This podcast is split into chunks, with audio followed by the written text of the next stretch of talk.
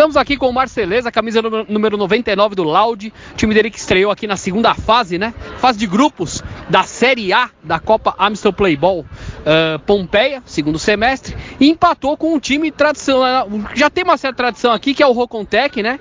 Uh, 4 a 4 um belíssimo jogo, e você fez dois gols na partida, né? O que, que você pode falar da sua estreia e da estreia da sua equipe e dos dois gols no jogo, né? É, primeiramente agradecer a Deus, né, pelos dois gols, pelas oportunidades que eu tive ali, fui feliz em fazer.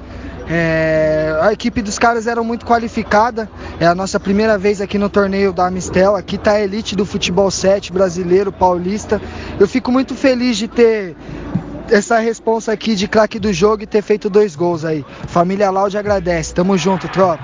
E explica pra gente aí os desenhos no, no, no cabelo. É, isso aqui é uma personalidade que eu tenho, né? Tipo uma identidade mesmo. Aí a gente vem aí sendo tendência por onde passa sempre, né?